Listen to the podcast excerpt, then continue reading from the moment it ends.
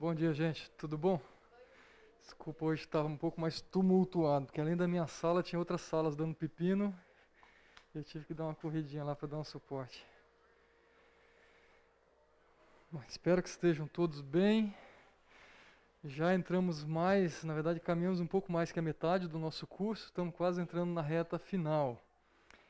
É, e é bom a gente olhar para todos esses juízes e a história e algumas coisas que a gente já pôde aprender até aqui. Eu queria que nós orássemos, pedir que Deus continue nos conduzindo nesse tempo, nos ensinando. Vamos orar? Senhor, nós nos alegramos mais uma vez por estarmos aqui. Clamamos ao Senhor por graça, por direção. Que o Senhor continue a, a nos ensinar, acima de tudo, através da Sua palavra através das experiências que o Senhor tem nos dado também, como teus filhos. Que seja o Senhor realmente aquele que nos ensina, que nos transforma, que nos conduz, ó Deus. Em nome do teu filho é que nós oramos. Amém. Ah, nós olhamos basicamente ah, a história de 10, 9 dos juízes, dos 12 que nós ah, temos nas Escrituras, considerando que alguns deles você tem um pouco mais de capítulos que se trata, ou que trata a vida e a história desse juiz com um pouco mais de detalhes, com um pouco mais de uh, elementos para a gente conhecer a história. E há alguns juízes que basicamente aparece a menção e alguns deles alguma informaçãozinha a mais, algumas vezes sobre a família, algumas vezes sobre o tempo que de fato ele reinou. Uh, não significa que ele é menos importante do que o outro, mas que a sua história foi registrada de uma maneira um pouquinho mais sucinta.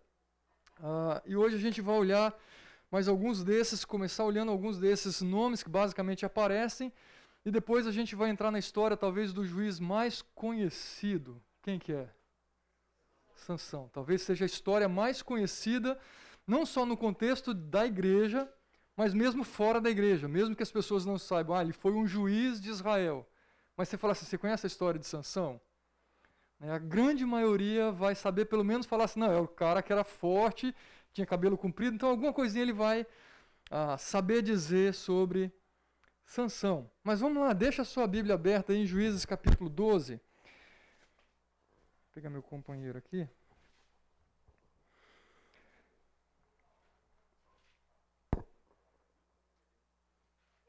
E ele, ah, semana passada o Caio trabalhou com Jefté, então a conclusão, assim que acaba a história de Jefté, uh, ele já fala sobre esses juízes que há pelo menos uma menção sobre quem eles eram. Então eu separei aqui, mesma coisa, eu vou fazer a menção, não vou me ater tanto, uh, gastar muito tempo com eles aqui também. Juízes 12, versículo 8. Depois de Jefté, Ibsan, alguns vão colocar Ibzan com Z, acho que no meu slide está até com Ibzan depois o, o nome dele, dependendo da versão. De Belém liderou Israel.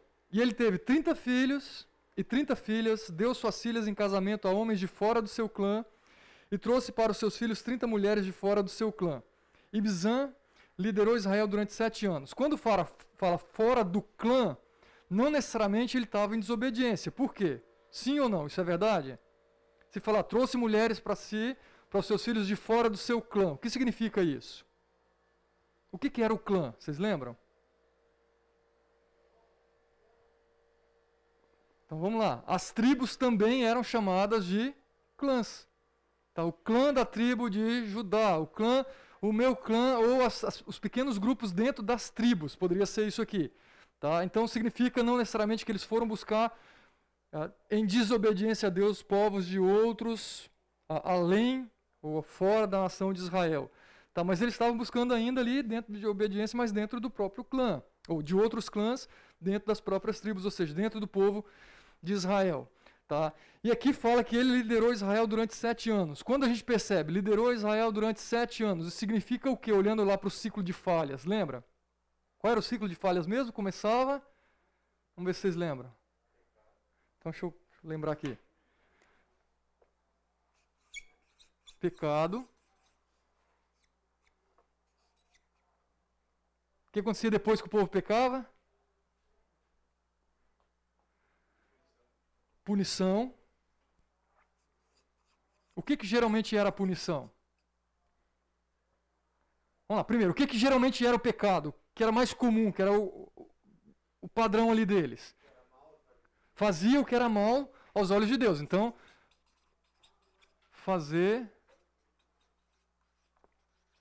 o que é mal. Por tabela é esquecer-se do Senhor e tocar a sua vida. Lembra lá o versículo chave? Naquele período não tinha rei Israel, cada um fazia o que era próprio, o que era correto aos seus próprios olhos. Punição. O que, que geralmente era a punição?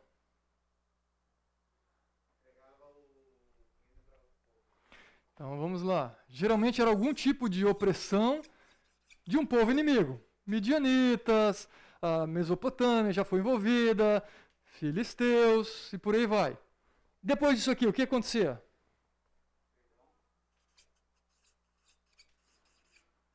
Perdão, né? alguns vão colocar a ideia de súplicas, o povo caía a ficha por causa do sofrimento, lembra? Nem sempre estava relacionado a um arrependimento genuíno.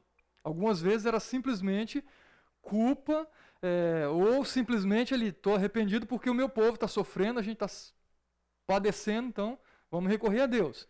Então, perdão, eles buscavam ajuda para Deus. E depois? Você é bom de memória, você decorou inclusive os P's, exatamente. Quando eu esqueci, eu já sei a quem eu vou recorrer. Esqueci um P, né? Provisão. O que, que era a provisão? já vi, já vi a sua memória. Acabei de ver a sua memória. o que, que é a provisão?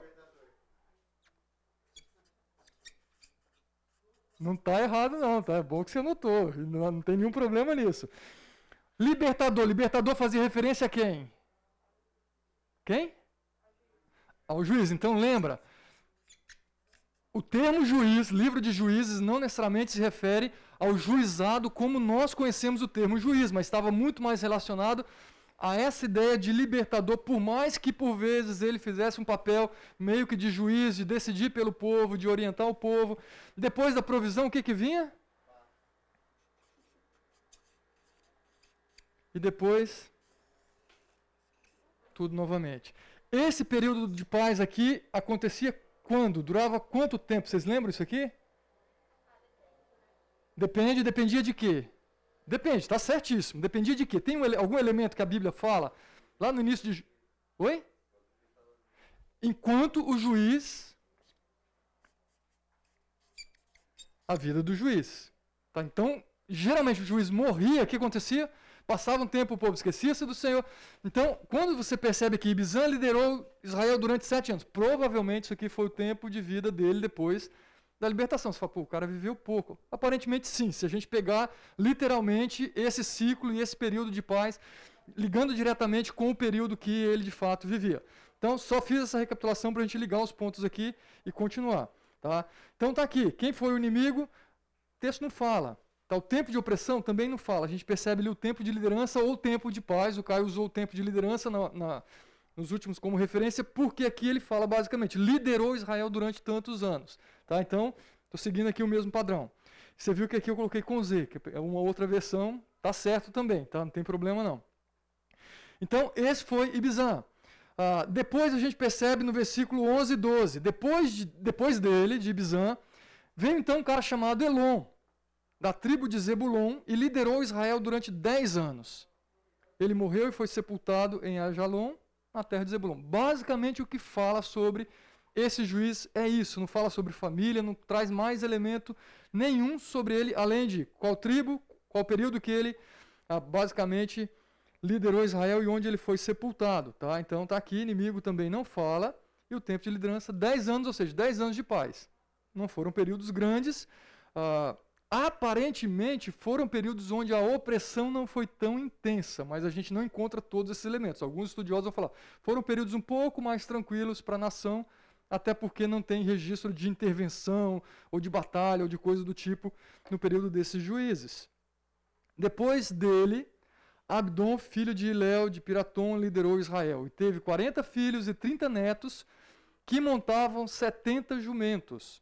E Abdon liderou Israel durante oito anos. Então Abdon, filho de Iléu, morreu e foi sepultado em Piratom, na terra de Efraim, na serra dos Amalequitas. Mais uma vez, traz alguns elementinhos a mais, e, talvez desses três ali é o que trouxe um pouco mais de informação sobre família e sobre posses também um pouquinho do que ele tinha. Mesma coisa aqui. Opa, não é. Esquece amonitas aqui. Deixa eu já corrigir.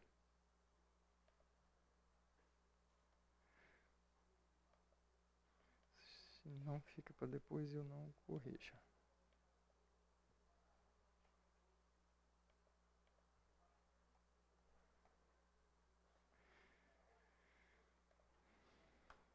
Então, inimigo não informado, tempo também não, oito anos. E então, a gente percebe aqui que o que acontece? O ciclo continua. E aí a gente vê lá no versículo primeiro. E os israelitas voltaram a fazer o que o Senhor reprova. E por isso o Senhor os entregou, a punição, nas mãos de quem? Dos filisteus. Não é a primeira vez que os filisteus aparecem como o povo opressor. Tá? Mas aqui a gente percebe mais uma vez ele aparecendo, e eu marquei aqui duas fases no ciclo de falhas aqui. E então vai surgir esse juiz, aí eu, a gente já vai entrar no texto, ah, cujo inimigo são os filisteus. O tempo de opressão, 40 anos, foi o, o, maior período aqui em que o povo ah, ah, viveu sob opressão. 40, você imagina, 40 anos sendo oprimido pelos filisteus. Ah, então é, é bastante tempo. E o seu tempo de liderança, mais 20 anos. Tá? Basicamente ali 20 anos e o texto fala literalmente 20 anos de paz. Deixa eu puxar para cá, Carol. Estou vendo que eu estou na sua frente. Você tá... Ok. Uh, então, ou seja, aí a gente entra na reta desse último juiz narrado pelo livro de juízes. Por que eu digo narrado pelo livro de juízes? Alguém lembra? Ele é o último juiz? Opa, então, além de Sansão, que é o último juiz, narrado no livro, a gente vai entrar depois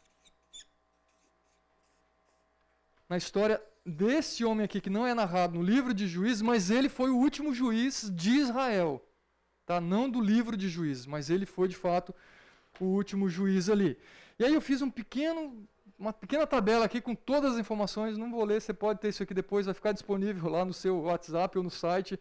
Uh, todos os juízes que nós passamos, os textos de referência. Então você vai ver aqui, por exemplo, lá, Gideão, capítulo 6 e 8, aí depois você tem Tolado, capítulo 10, versículos 1 e 2. Por quê? Capítulo 9 não tratou da história de um juiz. Está relacionado com a história do juiz, mas era sobre a vida de quem? Alguém lembra? De Gideão, aí teve um, uma lacuna ali, aconteceu alguma coisa de desdobramento da vida de Gideão, das escolhas de Gideão, e veio um, quem falou? Não ouvi. Eu só ouvi o nome, tá certo, só falou baixo. O Glau. Abimeleque entra na história aqui que foi um dos filhos de Gideão que tomou, por imposição se diz, assumiu a, a coroa ali e foi rei durante um período curto, mas não foi um rei escolhido por Deus nem de toda a nação de Israel, provavelmente. Então, por isso que você vai perceber uma, uma lacuna ali, não tem o capítulo 9, por quê? Eu coloquei os capítulos relacionados ao aos juízes, mesmo aqui, Sansão, 13 a 16, mas a gente tem outros capítulos também, que são os capítulos finais. Então está tá se referindo basicamente à, à narrativa das, das histórias desses juízes. E ali os povos, tempos de opressão uh, e os períodos de paz. Tá? Então nós já tivemos ali períodos de paz maiores, né, durante Débora e durante Gideão. Uh, Eude, né, foi o período de, de 80 anos de paz, sossego, né, porque Eude morreu, o povo deve ter lamentado muito. Ah, enfim, então aqui é só um apanhado de todos os juízes que nós olhamos até aqui, um resumão para vocês. Tá? E a história de, de Sansão ah, se passa basicamente ali naquela região, fiz um círculo ali, tá, de Zorá, que é a região que o texto faz referência ao pai de Sansão. Alguém lembra o nome do pai de Sansão? Nós vamos lembrar junto então. Então, vai lá para o capítulo. Uh, minha Bíblia aqui. 13. Óculos.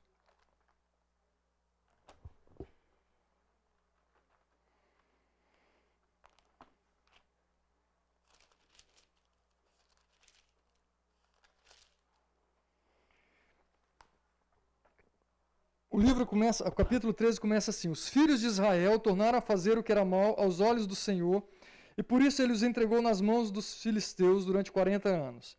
E havia um homem de Zorá, da linhagem de Dan, chamado Manoá, cuja mulher era estéril e não tinha filhos. Vocês viram que meu óculos já não enxergava mais nada, né?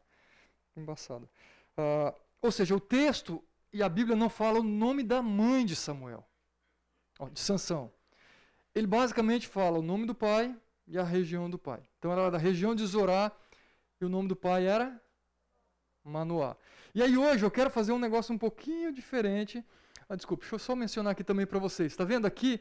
Aqui é a região tá, onde fica Zorá. E logo aqui, ó, bem a divisa, dá para você ver ali naquele mapa também, é a região dos filisteus. Tá, onde eles haviam tomado. E era bem divisa, e por isso que tem um conflito muito forte com os filisteus. Ah, e a região que aqui ainda é tá, conhecido como uma área de grande conflito, que é a faixa de Gaza. Tá, então, isso aqui não é algo recente. Esses conflitos na faixa de Gaza, que vocês sabem também, toda aquela região ali é um conflito de desde quase sempre. Ah, pode falar.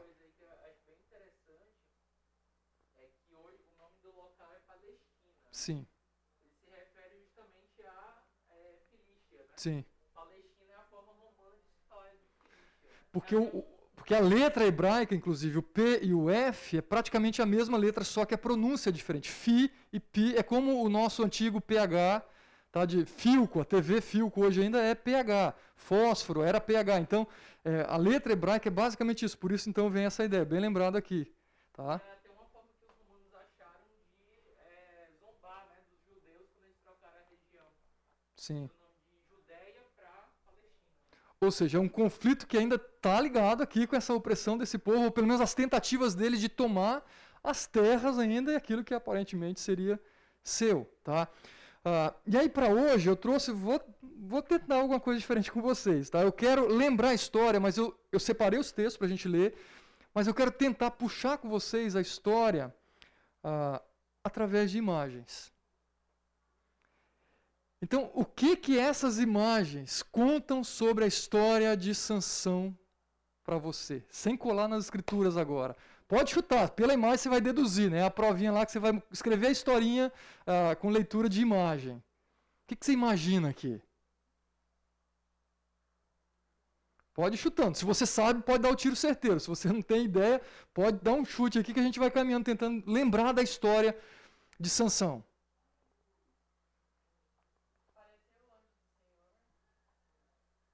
Apareceu o anjo do Senhor. Para quem? Upa, eu não posso sair desse lado de cá. Me falaram, me falaram isso. para a mãe de Sansão. Qual era o nome da mãe de Sansão? Ah, ok. Então tá bom. Não tem o nome da mãe de Sansão. Então, aparece um anjo para a mãe de Sansão. Por que apareceu um anjo para a mãe de Sansão? Alguma ideia? Ela era estéreo. Opa, temos várias histórias que contam sobre mulheres que eram estéreis e de alguma maneira Deus aparece de uma maneira, de uma forma sobrenatural e comunica algo. Então, tá certíssimo, tá? Ela era estéreo e aparece um anjo e diz algo para ela. O que que ele diz para ela? Alguém lembra? Você vai ter um filho. Opa! E aí? Se não lembra, depois a gente vai lembrar. Alguém lembra alguma coisa que ele falou para ela? Que ele seria nazireu. O que é nazireu? Alguém lembra? Alguma ideia? Nazireu seria um voto praticamente ali, né? uma, uma consagração. Então ele seria, não só seria, mas deveria ser cuidado e tratado como nazireu, o que significa que então vai lá, uma das características ou do, do estereótipo de Sansão que é o peculiar ou o, o singular, ele é reconhecido além da força pelo cabelo. Então isso era uma parte do voto de Nazireu. Tá? O cabelo dele não poderia ser cortado, não poderia ter navalha, passar navalha no cabelo. Algum outro elemento que você lembra? Pode falar mais alto um pouquinho. Não poderia beber vinho, não só o vinho, né? Qualquer coisa relacionada com a videira, com a uva, suco de uva, comer a própria uva, não poderia. Algum outro elemento que você lembra? Carniça, então vamos pegar a ideia de carniça, não só a carniça, mas não, não poderia tocar em mortos. Aí a gente pode lembrar lá de número, coloquei referência aqui, que lá ele vai falar um pouquinho mais do que juízes trata. Mas o, o, o cara que tinha o voto de Nazireu, e no caso de, de Sansão, é desde o seu nascimento, ele não podia tocar em mortos mesmo que fosse seu parente, mesmo que fossem seus pais. Ele não poderia tocar. Tá, então ele e aí já na verdade em Juízes vai falar basicamente que ele não poderia tocar em coisa impura e nem comer algo impuro. Então está relacionado também. Perfeito. Algum outro elemento aqui dessa primeira? Então vamos para cá. Segunda imagem. Alguma ideia? Bom, ela vai, o anjo aparece e aí? O que mais que acontece? Pode deduzir alguma coisa aí.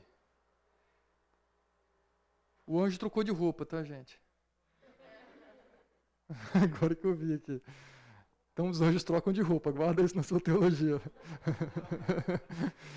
ah, que mais? Segunda imagem aqui comunica pra gente. Talvez pincelada na história. Ela está sozinha agora? Só ela e o anjo? Bom, então o que, que deve ter acontecido aqui? Voltou com o marido.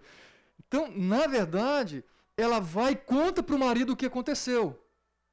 Tá? E ele, para variar, fica na dúvida: será que é isso mesmo? E aí ele pede para Deus enviar novamente o anjo para explicar o que, que esse negócio um filho com um voto nazireu. Ele queria entender exatamente como cuidar do filho. Deus ouve a oração dele, manda o anjo, o anjo aparece novamente para a esposa dele, e aí depois ela traz o marido para conversar com o anjo. Tá? E aí ele esclarece novamente repete o que seria um voto de Nazireu. E aqui? Essa aqui é um pouco mais difícil, né? O que está acontecendo aqui? Quais são os elementos que você vê nessa imagem? Parece ser um tipo de ritual. O que, que algumas vezes as pessoas faziam, seja para expressar gratidão a Deus, um sacrifício de um cordeiro, algum tipo de holocausto. Então, uh, Manoá pediu para Deus para oferecer para ele, para matar um cabrito e oferecer, e ele falou: Olha, eu não como, não vou comer com você, mas pode colocar lá, oferece o, o sacrifício, e aí acontece algo diferente. Porque até então, você vai ver no texto que Manoá conversou com o anjo. Aqui a gente vê todas as características de um anjo, tá? entre aspas aqui, para identificar, mas ele não reconheceu de cara que era um anjo. Assim como ela falou que um anjo apareceu, mas ela falou da aparência dele e aí aqui acontece um negócio diferente. Durante o sacrifício, esse homem, ele sobe, ele some, simplesmente desaparece com aquela fumaça, com o fogo queimando. E aí cai a ficha de Manoá, falou, esse realmente é o anjo do Senhor. E aí ele entra em pavor muito parecido com Gideão. Por quê? Lembra de Gideão? Quando ele vê o anjo, ele conversa com o anjo, ele ficou com medo de quê? De morrer. Por que, que ele ficou com medo de morrer? Porque viu a Deus. Eu só estou ouvindo a voz que eu sei que vem lá do fundo. Estou tentando achar quem é o. Aqui? Perfeito. Felipe, né? Felipe, é isso mesmo. Ah, então, o que acontece? Ele também fica com medo, porque eu, eu vi Deus. Eu vi o anjo do Senhor. E lembra lá, o anjo do Senhor muitas vezes era a teofania. Vou colocar aqui essa palavra chata de novo. Então, era uma maneira de Deus, Theo de Deus, a se manifestar, tá? É uma maneira de se comunicar com os homens. E aqui ele também morre de medo porque ele viu Deus. E a esposa dele simplesmente vira para ele e fala: Escuta, fica tranquilo. Se Deus quisesse nos matar, ele nem teria aceito o nosso sacrifício. Vamos adiante, porque não é isso que vai acontecer. Então, eu já mencionei isso para vocês mesmo lá em Gideão. Algumas vezes Deus fala, não necessariamente se revela com toda a sua glória, com todo o seu esplendor, então, por isso, alguns terão essa experiência de ver o Senhor, conversar com o Senhor. Ok? Então, isso aqui é a nossa primeira fase da história de Sansão. Tá? Ah, separado desde o seu nascimento, alguém que foi ah, ah, escolhido pelo Senhor para algo especial. Tá? E, esse, e, esses elementos, né, quando a gente percebe é, pessoas sendo escolhidas antes do, do próprio nascimento, é, é, um dos argumentos bem usados para combater a ideia do aborto. Tá? Ou seja, Deus já trata, não vou entrar nesse campo aqui, mas só mencionando, Deus já trata mesmo o feto como uma pessoa. Muitas vezes até atribuindo responsabilidades futuras a ele. Ele não olha ali como simplesmente algo que está crescendo e quando nascer vai ter vida e se tornará uma pessoa. Não, Deus está olhando como pessoa, alguém criado de uma maneira especial por ele. Tá? Só um parêntese aqui. Ah, Então, tá aqui os textos, tá? Só queria lembrar a história que vocês falaram, tá aqui, você pode conferir, eu coloquei como base para a gente. Ah, destaquei aqui tá, estão os elementos, tudo que vocês ouviram aqui. Tá? O menino será nazireu, consagrado a Deus desde o nascimento até o dia, até o dia da sua morte. Tá? Isso aqui não é comum acontecer, é, essa ideia de alguém com voto de nazireu desde o nascimento. Muitas vezes o voto de nazireu era algo que a pessoa mesmo assumia com Deus. No caso de Sansão, os pais, tá, ah, em obediência. Não foi simplesmente os pais pegaram e levaram, diferente de Samuel, que a mãe ofereceu, né? lembra lá a história de Samuel? A mãe falou: Olha, se o Senhor me der mais uma que era também estéreo, eu vou oferecer para trabalhar no seu templo, com as coisas do Senhor. Então a mãe ofertou o filho. Nesse caso, Deus já escolheu e separou para ele.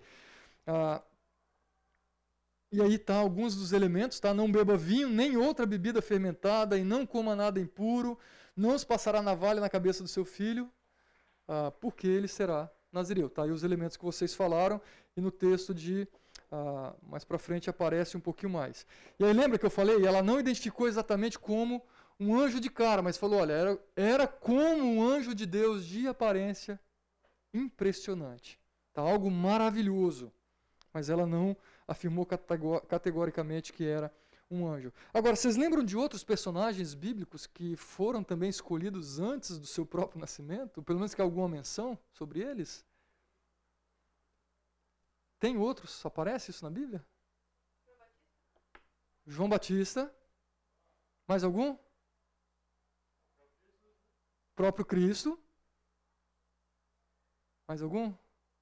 Tenho pelo menos três, três na minha mente que fazem menção. Eu separei de alguns textos aqui, mas não vou usar todos.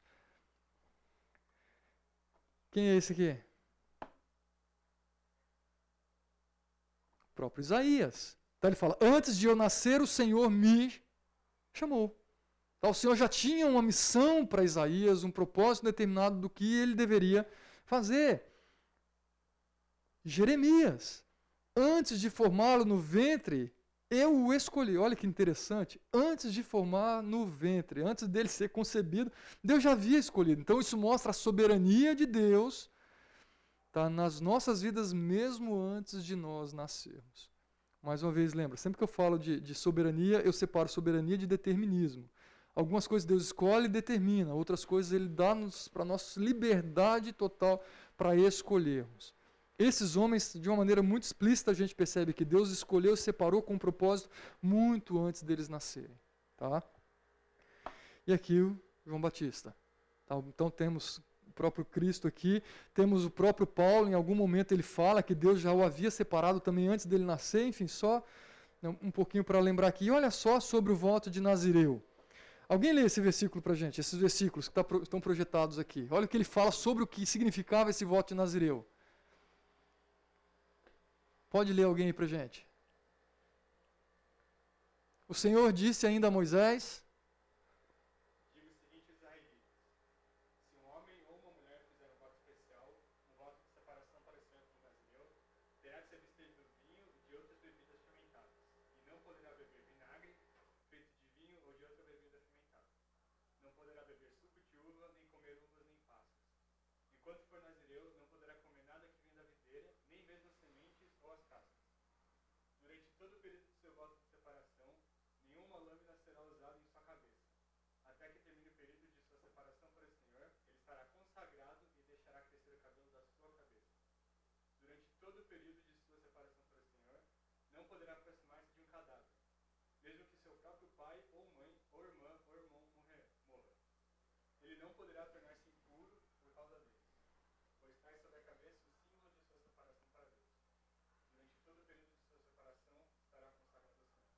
Percebe um pouco mais de detalhes sobre o que significava esse voto de Nazireu? Tá? Muitas vezes o homem fazia, a mulher fazia a consagração de alguém, e por vezes, se esse voto era quebrado, ele tinha que passar por um processo de purificação, um período de purificação, para depois voltar a, a, continuar com o seu voto. Mas era a, muito mais exatamente por isso que é um sinal da sua consagração, é um sinal de alguém que se separou ou que foi separado para Deus. Tá, a, a questão do, do, da filha de Jefté de semana passada, né? Eu saí no finalzinho, suponho que o Caio tenha colocado aqui, duas possibilidades ali sobre o que era aquele sacrifício, a, a filha como sacrifício. Tá? Era a morte mesmo, e isso entraria em conflito com a ideia de que Deus não aceitava sacrifício humano. Então ele poderia simplesmente estar totalmente equivocado por causa da sua idolatria. Ou um outro era essa ideia aqui de uma consagração, uma separação total para Deus. O que significaria que ela não, não se casaria, não teria relações sexuais com ninguém, não teria filhos e a, a, a, o nome, a família de Jefté acabaria ali. Porque, além do que, ela praticamente é a única filha que é mencionada. Tá? Então, isso era uma possibilidade também sobre a história de, de Jefté, o voto de Jefté. E aqui, mais uma vez, vem à tona essa ideia de voto e a importância que tem voto nas Escrituras. Tá? Não só o voto, mas o compromisso de consagração. E os compromissos assumidos, não só com Deus, mas perante Deus. Tá? É, a gente pode lembrar de vários votos aqui. É o voto quando você casa, tem os votos lá, as alianças. Não sei se vocês já perceberam, mas hoje em dia já mudaram um pouco esses votos. Né, o voto tradicional é na doença, na tristeza, na alegria, era por toda a vida. Alguns já fazem os seus votos enquanto o amor durar mudou totalmente o voto, perdeu o sentido. Não sei se vocês já ouviram isso, mas eu já ouvi. Tá?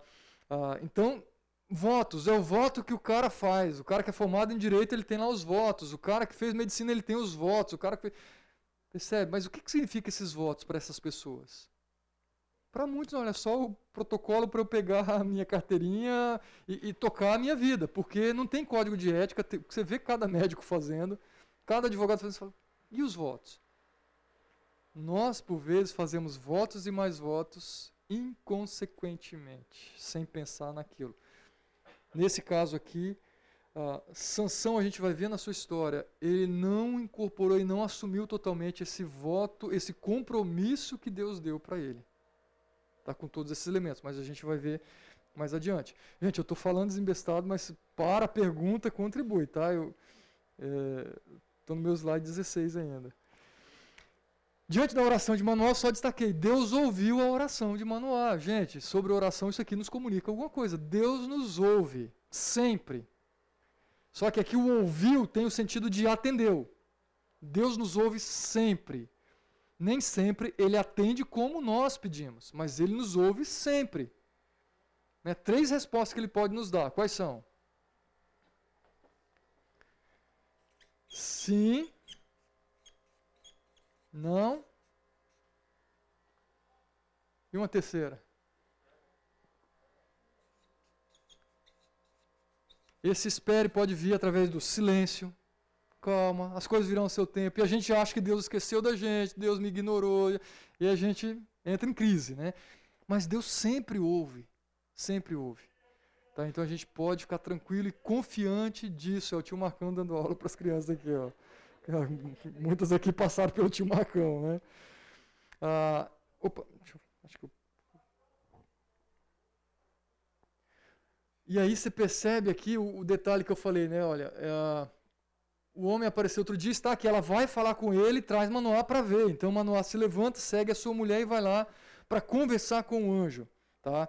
Ah, então, só lembrando aqui o que já mencionamos. E aqui é o episódio seguinte ah, sobre a, o sacrifício que é feito e eu não vou deter muito tempo. E eu, eu, quero só me deter nessa observação aqui no final. A mulher deu à luz o menino e pôs o nome de Sansão e fala, ele cresceu e o Senhor o abençoou.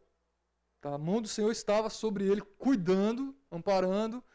E aí ele dizia, o Espírito do Senhor começou a agir nele quando ele se achava em Manedan, entre Zorá e Estaol. Então, além do suporte do Senhor, parece que ele separa, né? Deus cuidando e o Espírito agindo.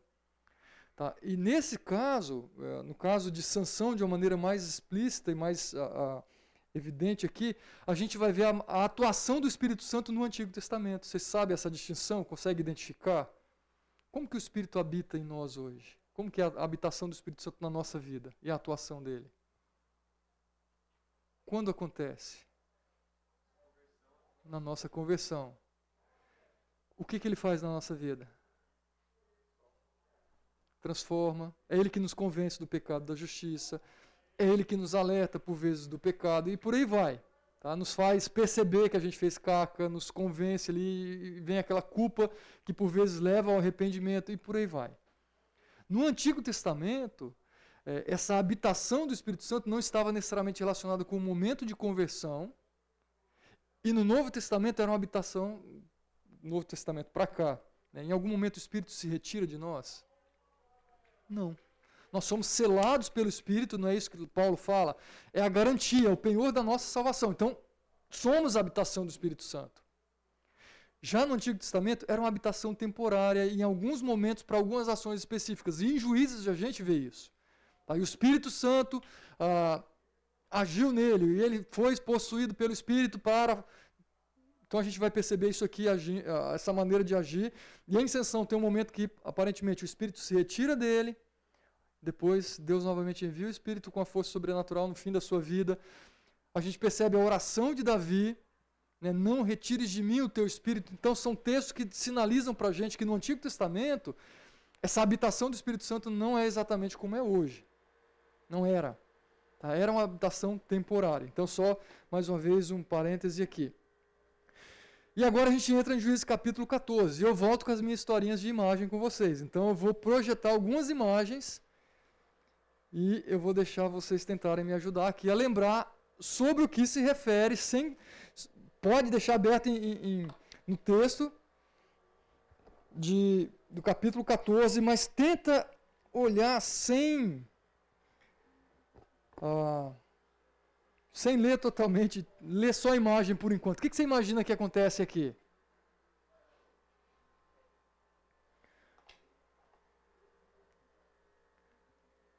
Vai lá, o que, que você lembra? O que, que você montaria de historinha aí para essas imagens?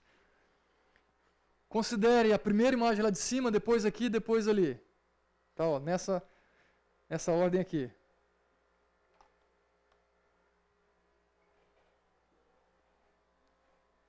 E aí? Adolescente rebelde, né? Por que adolescente rebelde? Vamos lá, esclarece para a turma aqui. Ok, então me parece que os pais estão batendo um papo ali com Sansão, ensinando alguma coisa para ele.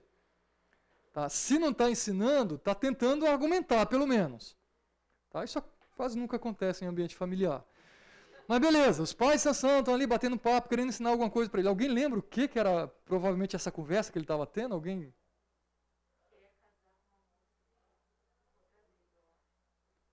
Então vai lá, Fernandinha. Me parece então, pai, tem uma menina ali, tá? não é de outro clã, é diferente. Não é de outro clã, é de um outro povo. Mas olha, ela é demais. Meu coração, sabe aquela coisa de amor à primeira vista? Basicamente esse papo que, que ele está tendo com os pais, tá? E aí os pais vão falar para ele, filho, tanta menina bonita na igreja aqui, ó. Para que que você vai lá na, né? Para que, que você vai lá naquele lugar buscar alguém? Puxa vida, não, mas é a minha vizinha, pai, eu conheço. E aí, ele insiste na conversa. É basicamente isso que está acontecendo. Tá? O pai dá um alerta, filho. E sabe aquele filho que insiste, insiste, mas pai, mas. Mas posso, é exato. Ela vem para o nosso povo, vai ouvir do nosso Deus. E ela é tão bonita, aqueles olhos, aquele cabelo. Vai usar todos os argumentos. Alguém que já está com o coração entregue. Tá? E aí o que acontece?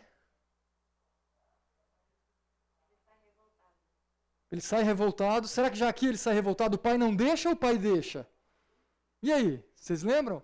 O pai conversa, né? tenta argumentar com o filho. O pai não deixa, ele sai revoltado. O pai deixa e vai junto.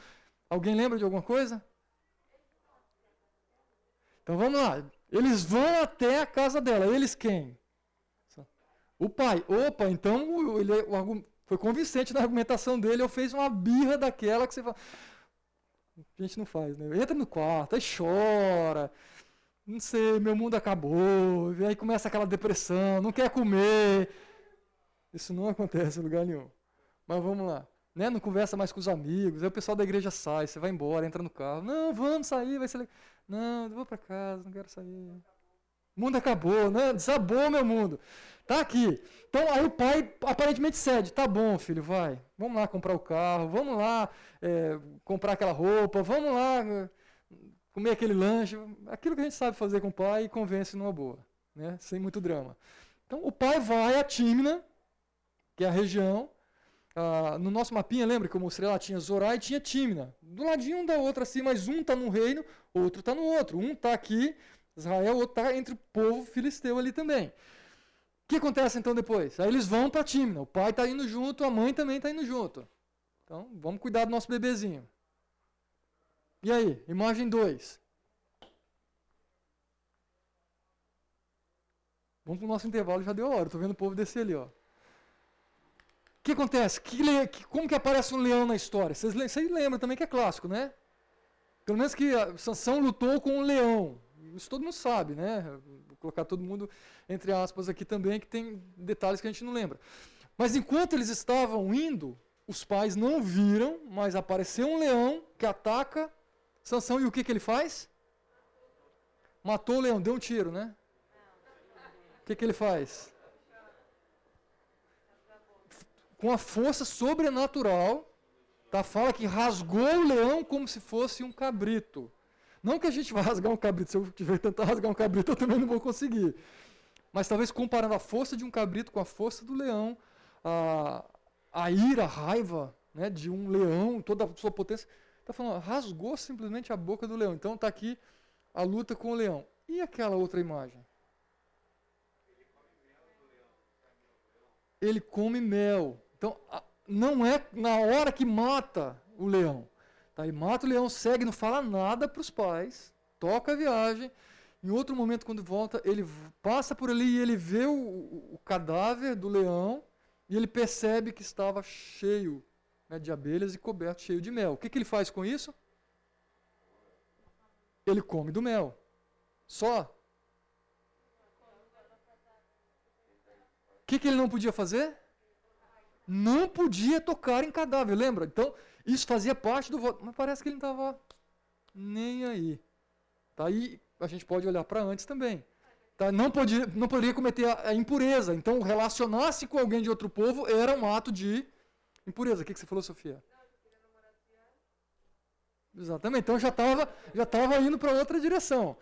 Mas ele não só come, mas o que, que ele faz? Ele leva para os pais. E não fala nada. Não fala nada. Tá, então, é basicamente isso aqui, essa história tá, do início do capítulo 14. Agora, o que, que eu vejo aqui para nós? E aí a gente vai para o nosso intervalo e depois a gente volta. Sabe aquele Talvez a gente tenha essas rixas com o irmão, né? Ela não sabe quem é ele, faz as coisas tudo escondido, só, só briga comigo.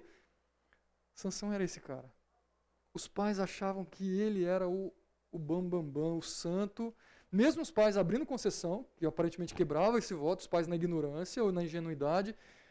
Mas ele não falou para os pais que matou um leão, não falou que esse mel foi retirado do cadáver do leão. Então, para os pais, era o, filho que estava ali cumprindo o seu voto ainda, o seu, seu compromisso com Deus.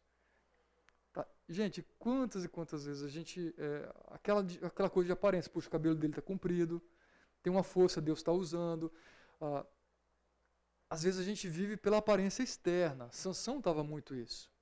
Tá? Para alguns, era aquela impressão do cara que estava cumprindo o seu voto, cumprindo o propósito de Deus para ele algumas vezes nós zelamos muito por isso, para comunicar algo para as pessoas.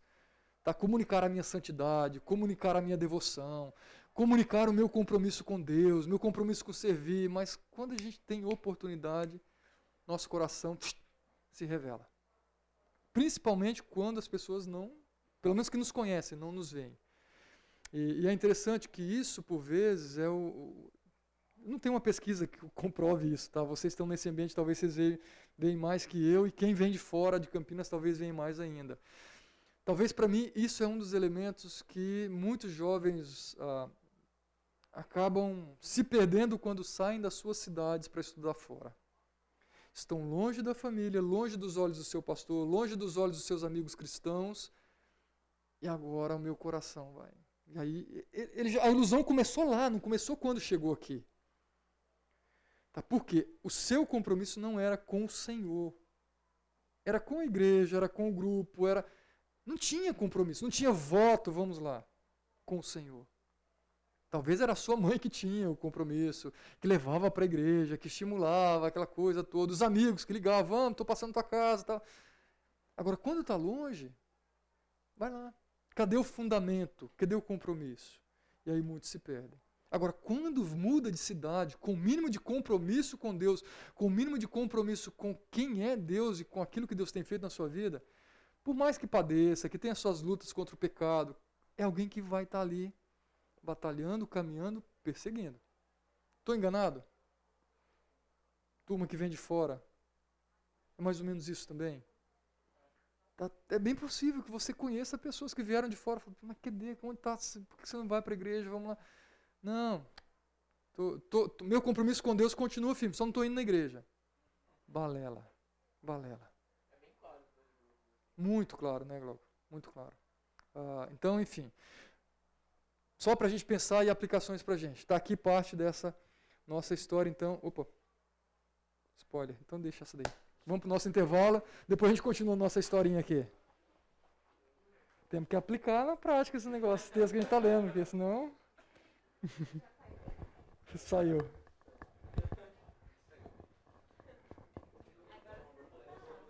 Estávamos tentando descobrir os gideões aqui, os fortes, corajosos.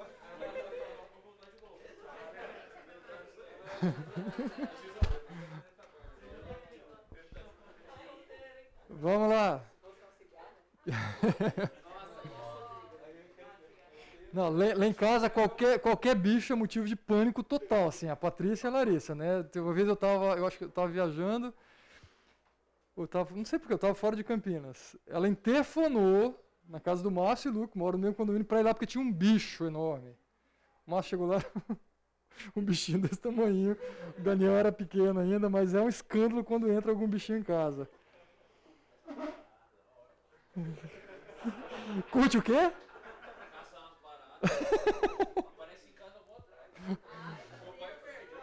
É. Não, o caçar, o a barata tudo bem, mas o que, que você faz com ela quando você pega? Vamos ver quão exótico. Vamos ver quão exótico é, né, Pedro? Gente, vamos lá, voltando aqui para a nossa história ilustrada do, de Sansão. Ah, eu vou projetar todas as imagens aqui e vocês vão tentar escrever a historinha aqui também, tá? Então, essas aqui são várias, várias imagens, um pouquinho mais aí para vocês pensarem e tentar fazer os recortes da história, capítulo 14 ainda.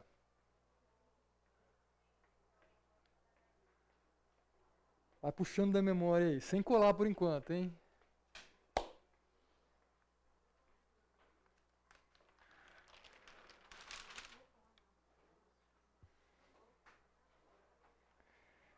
Pode arriscar sem medo de errar, tá? A história não vai mudar por aquilo que você falar, mas a gente vai seguir a história.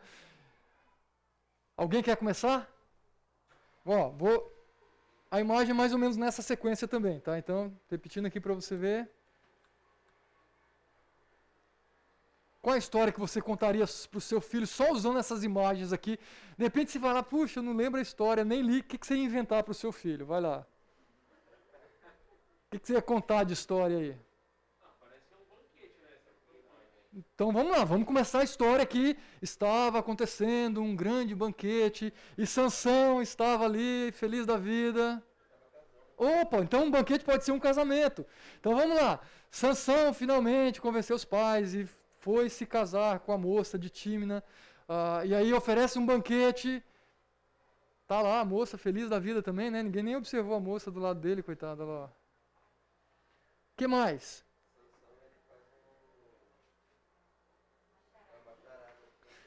Sansão faz uma charada para o pessoal. Então vamos lá. Talvez a segunda imagem aqui, né? Ah, Sansão faz uma charada para o pessoal. Que mais?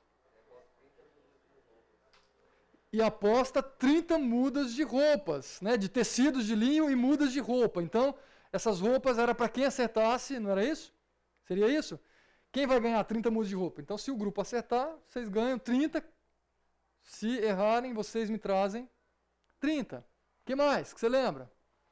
Então tá ali, ele conversando com os caras e colocando a sua, a, o seu enigma, né, a sua charada.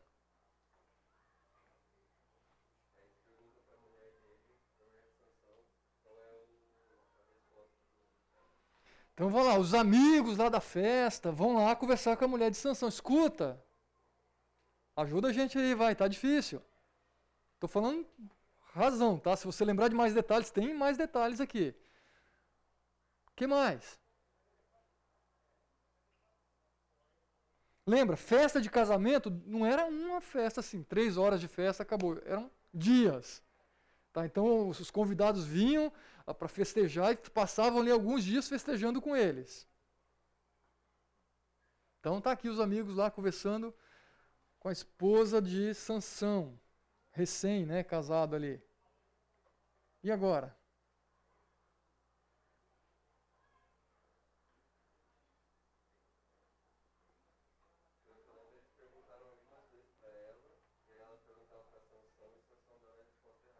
Ok.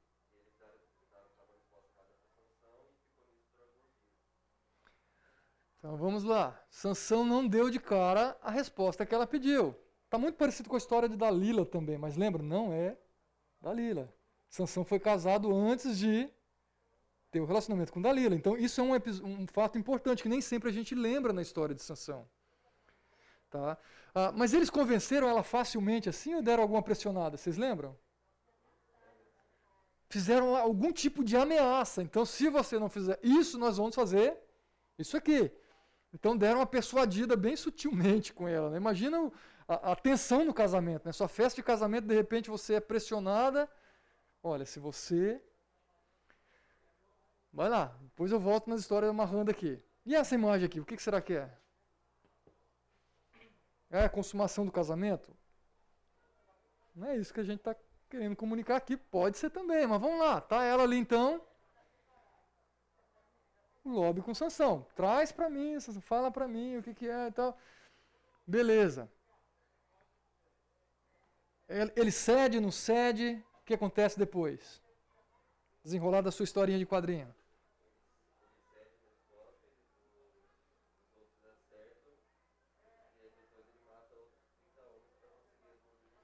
Então é bem provável que a gente continuaria escrevendo então aqui. Ah, ela foi lá, conversou com ele, finalmente ele falou a resposta para ela e ele ficou irado porque os caras acertaram e foi resolver, então eu tenho que arrumar as 30 peças de roupa e os 30 tecidos de linho.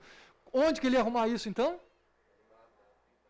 Ele vai no povo e vou arrumar uma roupa então.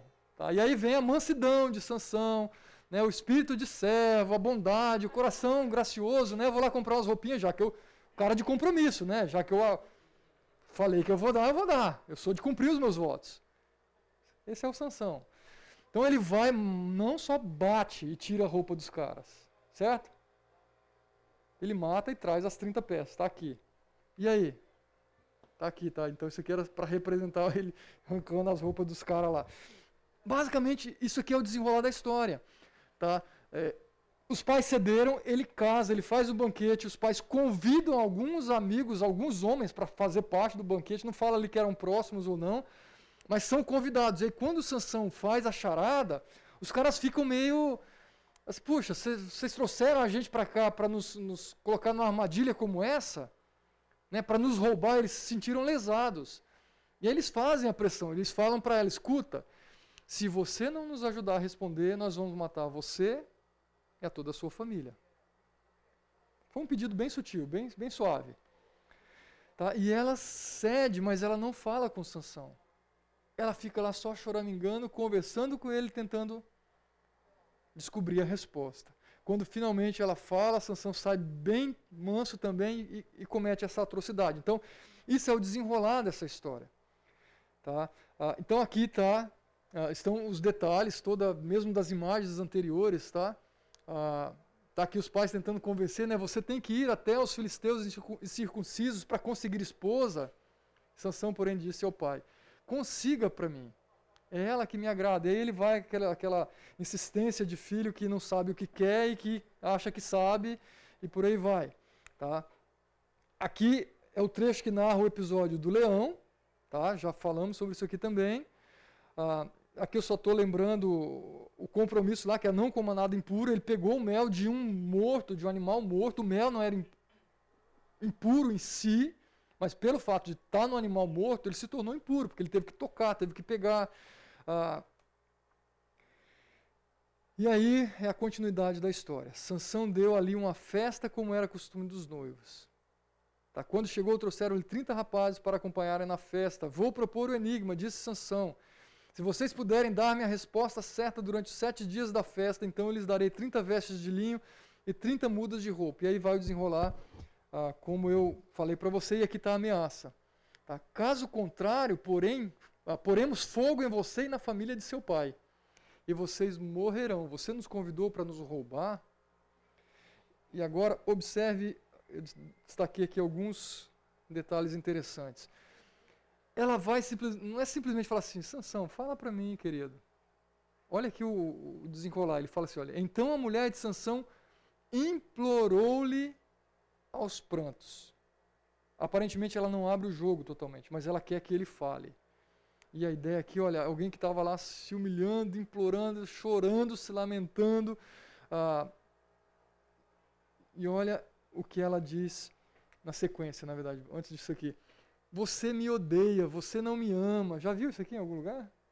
Você não gosta de mim, é, você não me valoriza.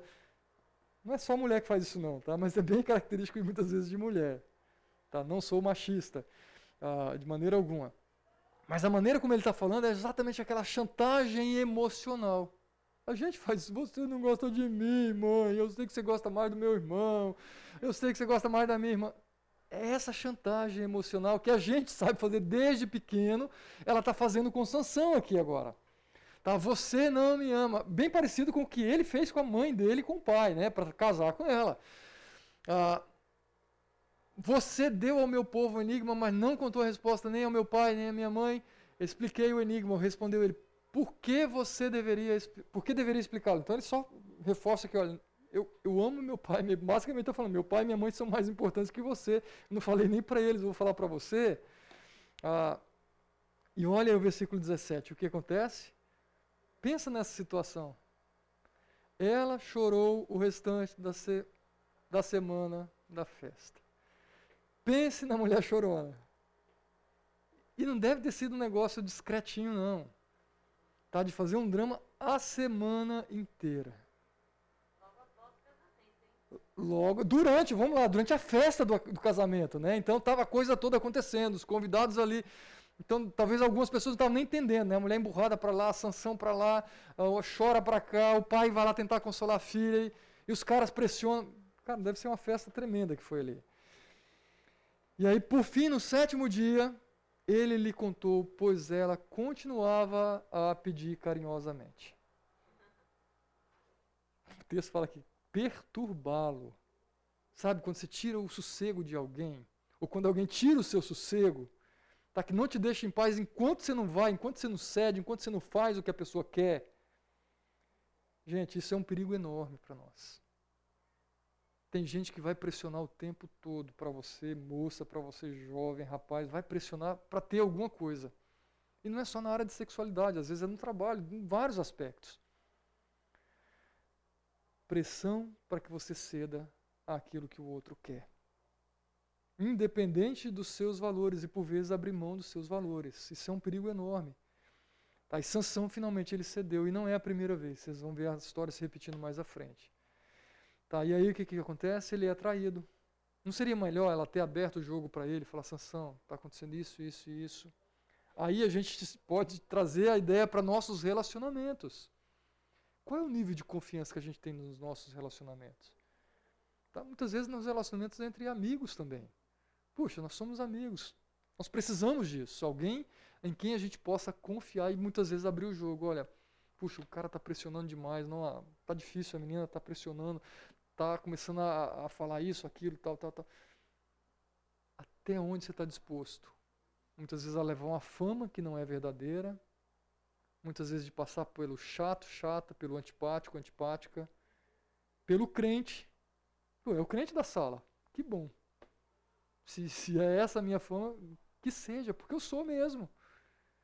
Não é legalista, é diferente, tá? Estou falando o crente da sala. É. Então, Cuidado com isso. Ah, e aí, de fato, ele vai lá e mata os caras, né? E, e mas olha o, o elemento que está presente aqui. O Espírito do Senhor apossou-se de Sansão. Tem um outro elemento que eu não falei, eu não, não parei nesse texto, mas é importante quando você estiver lendo atentar isso aqui. Quando Sansão pede lá para os pais para ir para Tímina escolher a esposa, tem um versículo que fala assim que o Senhor já estava, praticamente aquilo que o Senhor estava preparando para aquilo que iria acontecer com relação aos embates contra os filisteus. Então fazia parte do plano de Deus aquilo também. Tá? É, Deus permitiu que isso acontecesse para que se cumprisse os seus propósitos. Deus não empurrou Sansão e não foi responsável pela escolha de Sansão, muito semelhante com Judas, lembra? Judas fazia parte desse plano divino. Deus não foi o responsável pela escolha de Judas, mas fazia parte desse projeto divino. Então a escolha de Sansão estava parte, como parte desse projeto de Deus também, para a libertação da nação. Tá? Ah, e depois depois que ele vai, pega as roupas, entrega, observe aqui, olha, depois, enfurecido, foi para a casa de seu pai. Tem alguma coisa errada aqui? E a mulher de Sansão foi dada ao amigo que tinha sido acompanhante dele no casamento. Que trágico, né? Gente, eu falo que Juízes não é um livro para fracos, tá? Você está vendo? Além de macabro, percebe? O nível de baixaria, que é quando o povo está distante de Deus. Olha os padrões que, que acontece de errado nesse final aqui que você percebeu? E aí? Opa, puxa, se é a minha festa de casamento, por que, que eu vou para casa do meu pai? Eu tenho uma festa para voltar, eu tenho um casamento para concluir todo o processo. Então, ele estava tomado de raiva. Está furioso. Ele simplesmente vai para a casa do pai e não, não, não cuida mais das suas responsabilidades. E aí, por alguma razão, o pai da noiva simplesmente fala: olha, minha filha não pode ficar solteira. Então vamos lá, você é o cara agora que assume esse casamento e dá para um convidado, que era o acompanhante dele no casamento, provavelmente um amigo de Sansão. Agora, imagina esse cara enfurecido, esse cara irritado com a mulher no seu ouvido muito sossegado, bonzinho, fraquinho. Imagina ele diante de uma situação dessa. Se a gente já fica indignado, né? O que acontece? Aí eu coloquei aqui, e então o circo pega fogo.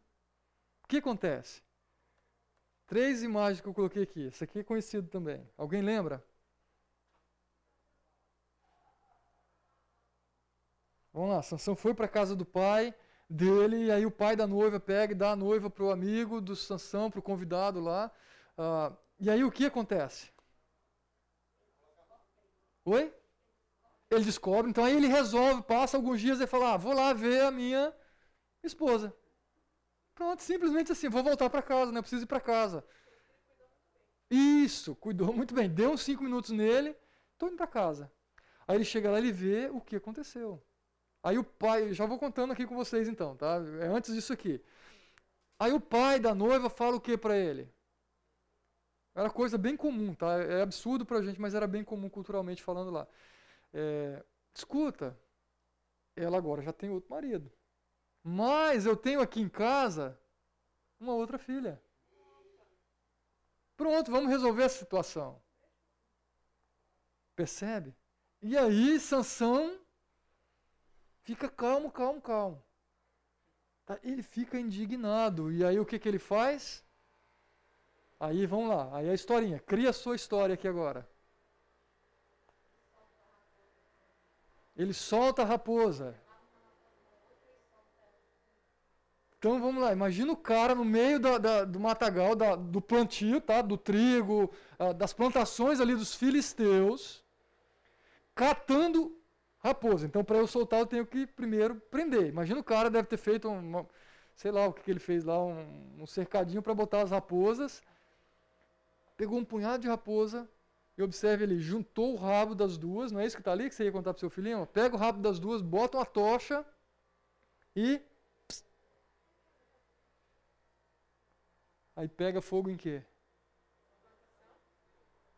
Cara, ele detona com a plantação dos filisteus. Aí os caras também são bonzinhos, né? Puxa, e agora? O que, que a gente faz? O que, que eles fazem? Oi? Tacaram fogo na casa de Sansão? Quem que pagou o pacto ali? História triste, né? A Sofia assim, oh. Não, mas é, mas é triste mesmo. Então, os caras, para se vingarem, eles pegam, lembra, eles tinham prometido para ela lá: se você não contar para nós qual é o segredo, a resposta da, da, da, da charada de Sansão, nós vamos tacar fogo você e sua família. Cara, ela fez o que os caras pediram. Agora, por uma atitude de Sansão, a família toda pagou o preço. E os caras foram lá e tacaram fogo nela e na família. Então, isso aqui é mais um trecho da história linda de Sansão, a história de amor. Tá? Com muitas lições muito legais para a gente aprender. Isso é verdade, tem muitas lições muito legais e importantes para a gente aprender. O que não fazer. Tá? O que não fazer. Juízes é muito isso. Tá? Ah, então está aqui a narrativa da história. Ah, na época da colheita do trigo, eu não vou ler para vocês, tá? Eu quero seguir ainda na história dos quadrinhos aqui. Ah, versículo 7, pelo menos esse trecho aqui, tá? Sansão lhes disse: Já que fizeram isso, não sossegarei enquanto não me vingar de vocês. E ele os atacou sem dó nem piedade e fez terrível matança. E depois desceu e ficou na caverna ro da rocha de Etã. Então tá vendo aquele cara irado, uh, vingativo? Tá aqui, é Sansão. Depois que ele vê o que acontece com a família, tá? depois que ele taca fogo, vão lá, tacam fogo na menina, nos pais da menina, ele volta ainda querendo vingança com os caras. E ele se vinga, ele mata, ele fala: Olha, eu vou matar. Tá? E não fala exatamente como foi essa matança aqui, mas ele fez terrível matança entre os filisteus. Percebe o diferente nessa história de Sansão? Como juiz. Os outros juízes estão tá assim, ó, o povo está sendo oprimido, Deus levanta o juiz, o cara prepara uma guerra, um combate, vem um monte de gente e vai. Pro... Sansão não é assim é um juiz meio louco, meio diferente, e ele é solitário, é uma, é uma briga muito ele. Muito ele. Mas essa foi a maneira que Deus usou. E nesse cara aqui, estava longe de ter sabedoria de orientar o povo nas decisões. Longe, longe, longe. Tá? Então ele foi realmente um cara libertador sozinho. É Deus agindo através da vida de Sansão, graciosamente, misericordiosamente, olhando para o povo e não para Sansão, porque ele não tinha condições alguma. A gente volta naquela história, né? Puxa, Deus é gracioso, a gente não tem condições de servir, de fazer nada de bom para Ele. Por mais que aos nossos olhos a gente consiga fazer. Mas Deus fala, sou eu quem faço. E vamos entrar na nossa última sessão de quadrinhos aqui então. Então, depois que Sansão faz isso aqui, ele desce e se esconde numa caverna. É meio que agora, vamos lá, o meu momento de depressão, vou curtir o meu tempo sozinho, já cansei, não quero mais brincar. Então ele se enfia numa caverna e aí estão as outras imagens para vocês construírem a sua historinha. Na sequência lá, tá? Você pode me dar sequência se tiver uma história diferente aí.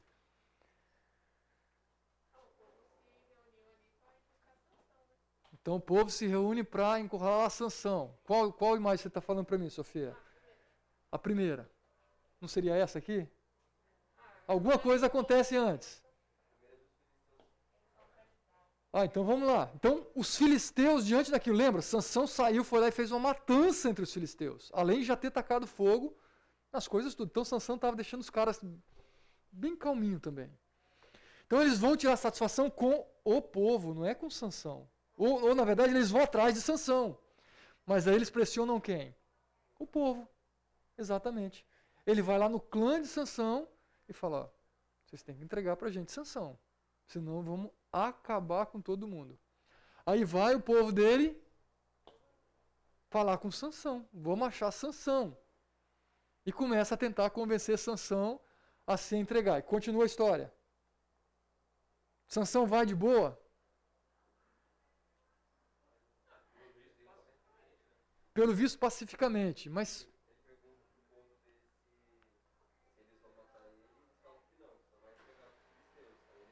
Opa, então pelo menos alguma coisa eu preciso me certificar. Porque se Sansão não quisesse ir, cara, ninguém ia levar. Ninguém ia conseguir tirar ele da caverna. Mas ele fala: vocês não vão me matar. Ele está olhando para o povo dele, vocês não vão me trair. Na verdade, ele estava preocupado com morrer, ele não estava nem preocupado de ser entregue para o inimigo. E aí o povo fala: não, nós não vamos, nós vamos apenas te amarrar. E aí ele é amarrado. Aí o que acontece? Continua a história então. E não era corda. Essa corda eu achei muito fraquinha dessa ilustração, tá? É uma corda bem forte. Essa corda aí, até eu, com toda a minha força aqui, eu dou um jeito. Vai lá, próxima história aí. O que acontece?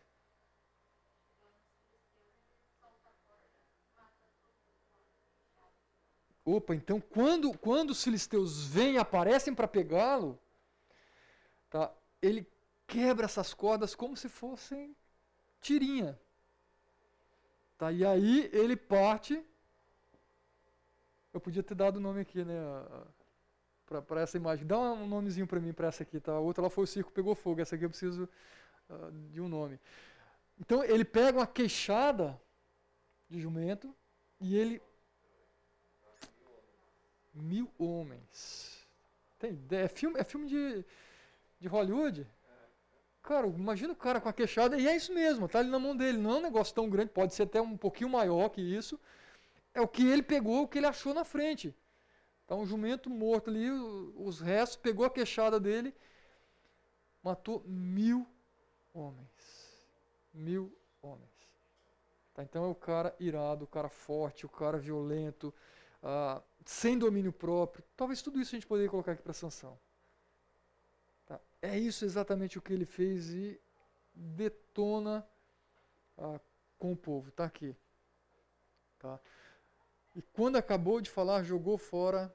Ah, vamos lá, com a queixada de jumento fiz deles montões, com a queixada de jumento matei mil homens. Quando acabou de falar, jogou fora a queixada e o local foi chamado Ramat Lei. E Sansão estava com muita sede. Aí eu não tinha as imagens dessa parte. Né? Ele estava com sede, aí ele se queixa com o Senhor, né? Ah, Deste pela mão de teu servo essa grande vitória, e morrerei eu agora de sede para cair nas mãos dos, incircuncisos. Então ele se queixa com Deus, por Senhor não deu a vitória, agora só preciso de uma água para beber. E Deus, de uma maneira miraculosa também, faz a água brotar para que ele ah, bebesse. Está vendo ali? Ó? Deus então abriu a rocha que há em Lei e dela saiu água. Ah, e aí, Sansão liderou Israel durante 20 anos no tempo do domínio dos filisteus. Então, aqui a gente vê um trecho da história de Sansão. Tá? Semana que vem a gente vai olhar para o capítulo 16, que aí entra a história mais conhecida, que é Sansão e Dalila. Tá? Agora, pensando nessa, eu já, já atribuí várias palavras aqui, né, mas que palavras você usaria para descrever Sansão até esse momento? Além do que eu usei ou as que eu usei? Vai lá. Deixa eu colocar aqui. Desculpem mais uma vez quem tem. Explosivo. que mais? Onde você vê a insensatez de, de Sansão? Explosivo a gente vê nitidamente, né? mas onde a gente percebe a insensatez de Sansão?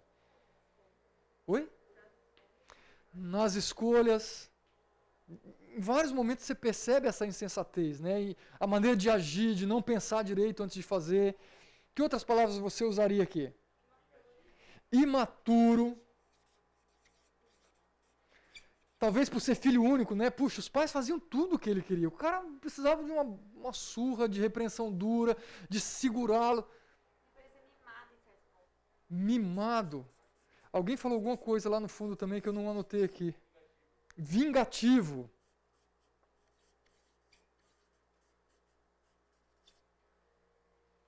Alguma outra palavra você usaria para descrever esse Sansão? Orgulhoso.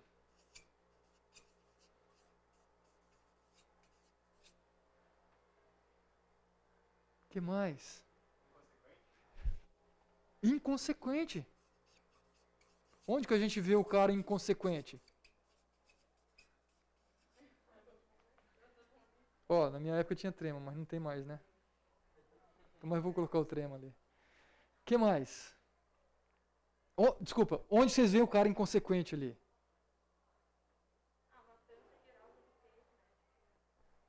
Sem olhar para os desdobramentos disso para esposa, para os pais dele, para o povo dele.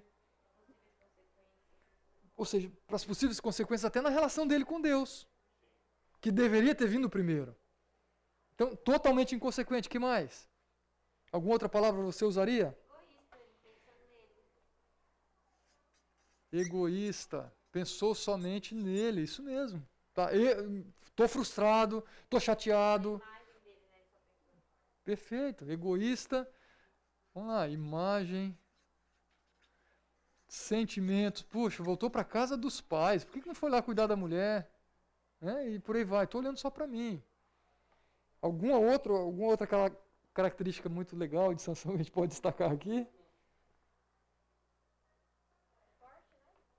Oh, alguma coisa boa.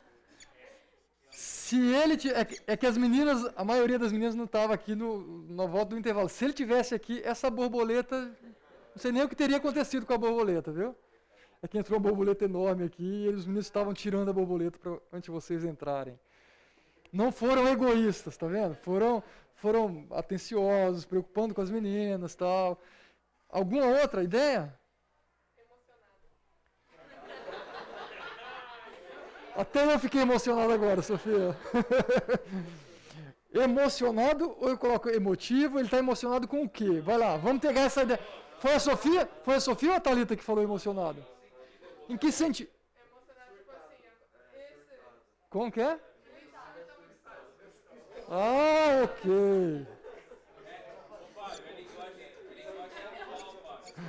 É bem diferente o temperamental, né? Talvez o cara.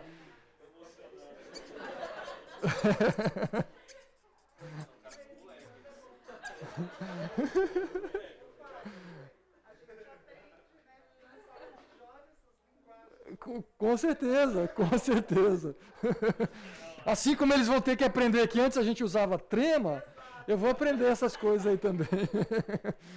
gente, tá aqui uma lista de coisas que a gente precisa atentar evitar. Era um cara ah, iracundo, provavelmente.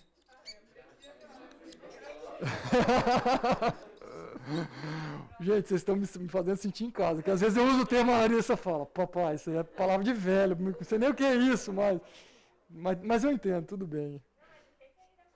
Iracundo, vamos lá. Pegar a raiz, o radical vem de ira, o cara que se ira facilmente, raivoso, ah, ou às vezes até o cara mal-humorado pode estar ligado com essa ideia de iracundo, tá?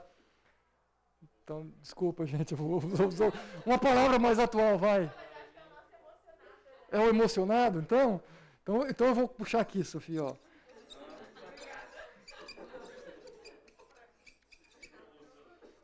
Emocionado, não emulsionado, né? Mas vamos lá. Ah, para a gente fechar, eu só coloquei aqui ideias também para a gente pensar, tá? Cuidado com as suas escolhas. Cuidado. É, Sansão fez várias escolhas equivocadas, achando que estava fazendo aquilo que é bom, aquilo que era o melhor, mas ele estava fazendo escolhas muito aqui.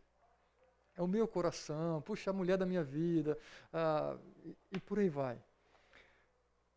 Já mencionei isso aqui, cuidado ao lidar com as pressões. Né? A pressão para passar naquela matéria, o que, que eu faço? É a pressão das festas no ambiente universitário, é a pressão dentro da república que eu moro, é a pressão no meu ambiente, pressão em tudo quanto é canto. Tá? Às vezes é pressão em casa, familiar, os meus pais, os meus irmãos. Às vezes vem essas pressões nesse ambiente uh, interno também. Tá? Revolta, pense no cara revoltado. Está aqui. Não fez o que ele queria ou fugiu daquilo que ele esperava, aí vem o emocionado agir. Tá? Ufa, bem na ordem errada aqui. Inconsequência, vingativo, descontrole total. Tá? São ah, coisas para nós refletirmos. Né? Às vezes nós somos as pessoas, eu acho que eu posso colocar aqui também junto com o iracum, não, surtado, né? o cara. Ah, opa, cara que é explosivo, né? Às vezes é, a pessoa fala uma coisa nada a ver, assim, às vezes até de uma maneira mansa, estava pensando como que eu chego para falar e quando fala, puf, aquela explosão. Às vezes os, os filhos olham assim para os pais. Né? Eu estou com medo de falar com o papai ou com a mamãe, dependendo de como é, né? O pai e a mãe.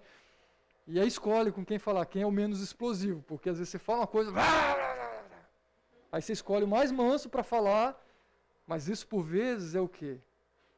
É manipulação. Então, eu nem devia ter colocado aqui, ó, manipulação.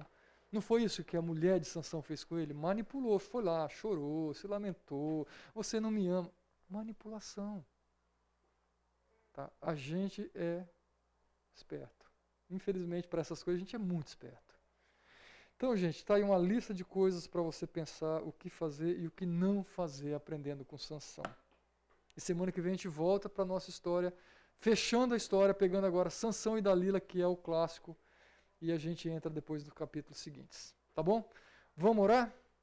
Sofia, por favor, ora para a gente. Você, você, me fez, você me fez ficar emocionado. Então, ora para a gente aí, por favor. Amém. Essa semana, então, já mando novamente esses PowerPoints, os slides, mando o devocional novamente no grupo lá do WhatsApp e a gente continua. Tá bom, gente? Tenham um bom dia. Obrigado pelo tempo de vocês.